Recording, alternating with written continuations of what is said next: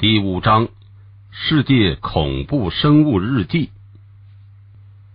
在美国东部一再出没的大脚怪，到底是恶作剧还是真有怪物？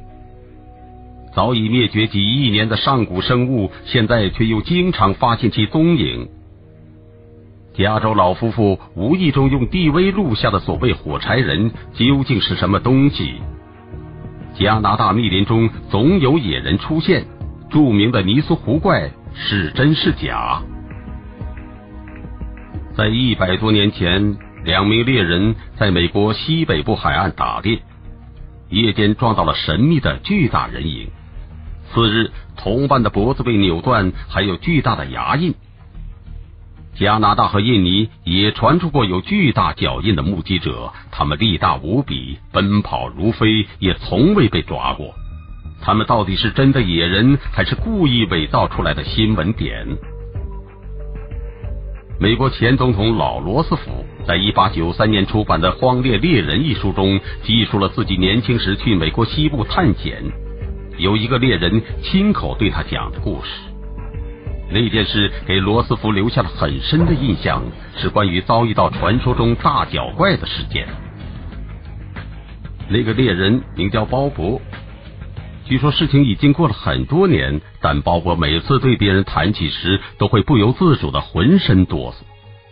鲍勃回忆道，在他年轻时，曾经和一个猎人同伴到美国西北部太平洋沿岸的山地去捉水獭。天太晚了，两个人准备在林中宿营。到了半夜，他们被嘈杂声吵醒，同时闻到了很强烈的恶臭味。鲍勃从帐篷中钻了出来，在黑暗中，他看到了有个巨大的人形身影站在帐篷口。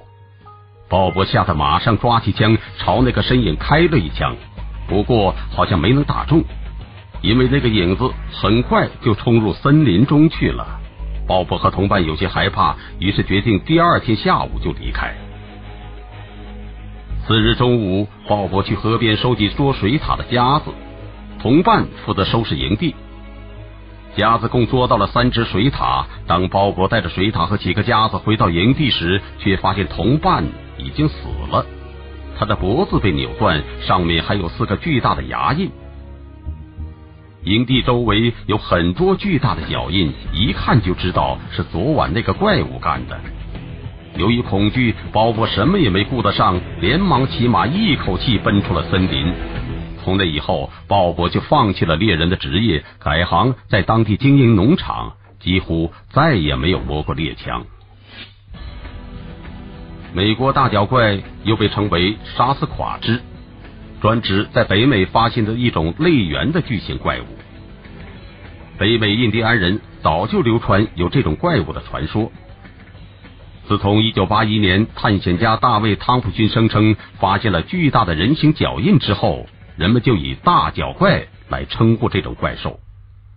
从那以后，关于发现大脚怪或其他脚印的消息络绎不绝，真假难辨。在一八八一年四月，大卫·汤普逊从加拿大杰斯普镇的落基山脉出发，要到美国哥伦比亚河的河口去探险。在途中，他发现了一串人形巨大脚印，每个的长度都有三十厘米。宽也有十八厘米左右。汤普逊从没见过拥有这么大脚的动物，却看到了大的如此离谱的脚印。他向外界报道了这个消息，人们就开始用“大脚怪”来称呼这种怪物。从那以后，至少有七百多人都声称目击到了大脚怪，还有更多人说见到过巨大的脚印。虽然不少科学家都觉得大脚怪是扯淡。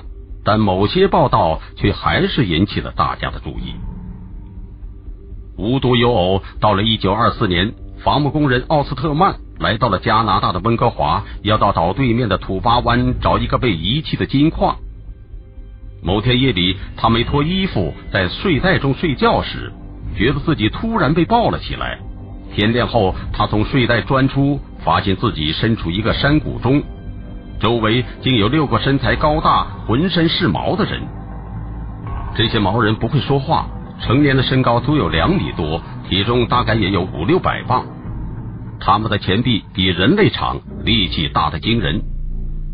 毛人们并没有伤害奥斯特曼。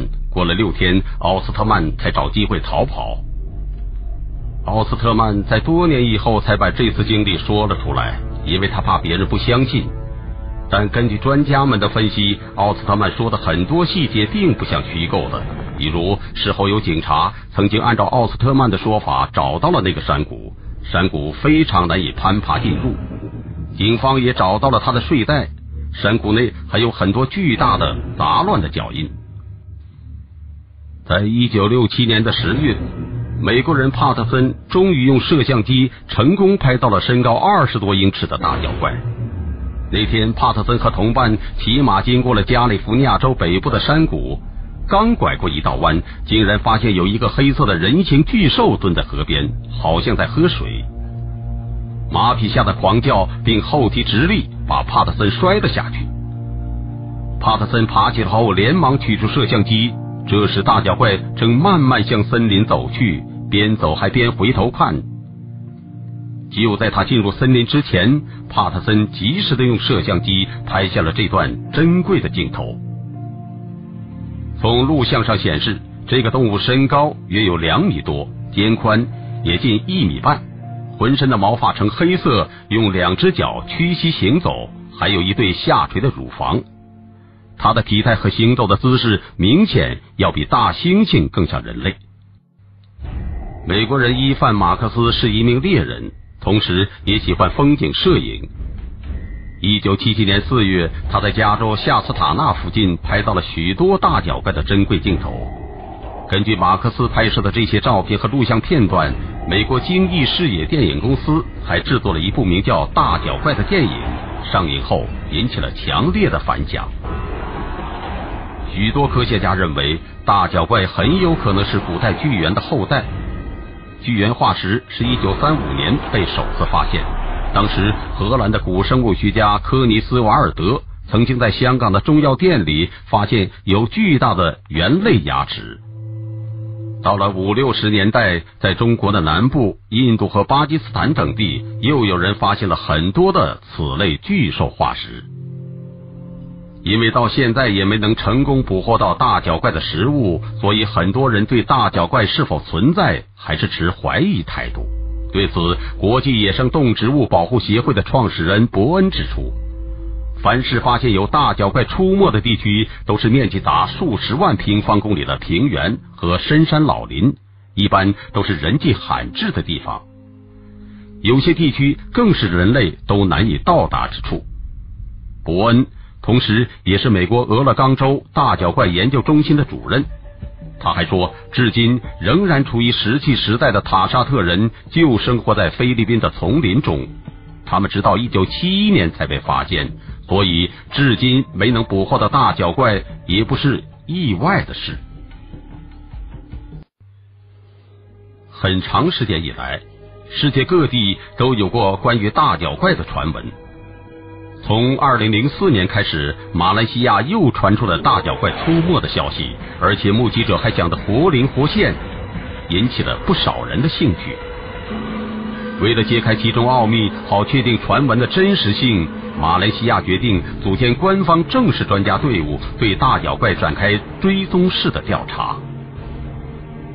根据美国媒体二零零七年一月二十七日的报道。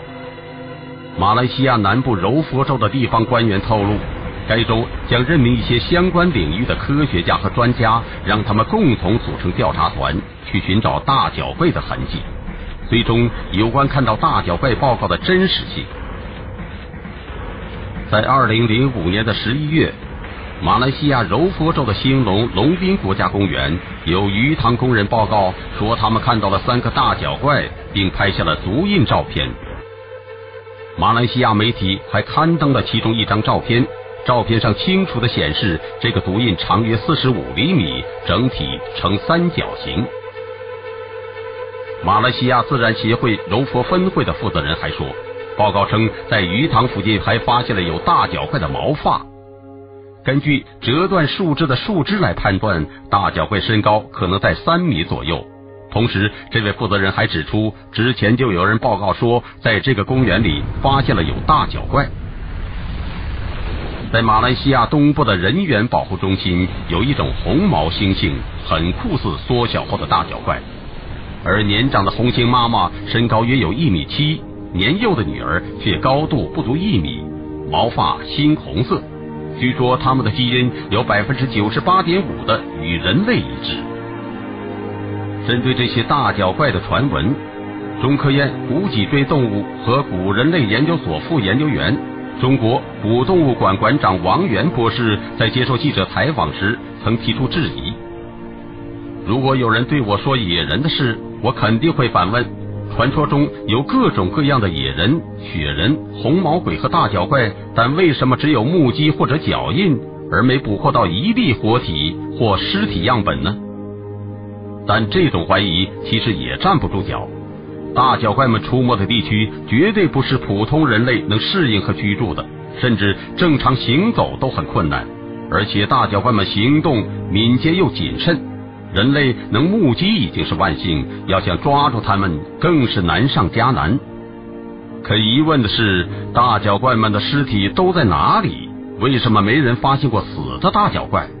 难道他们也像大象那样有一个非常隐秘的共同坟墓？我们不知道。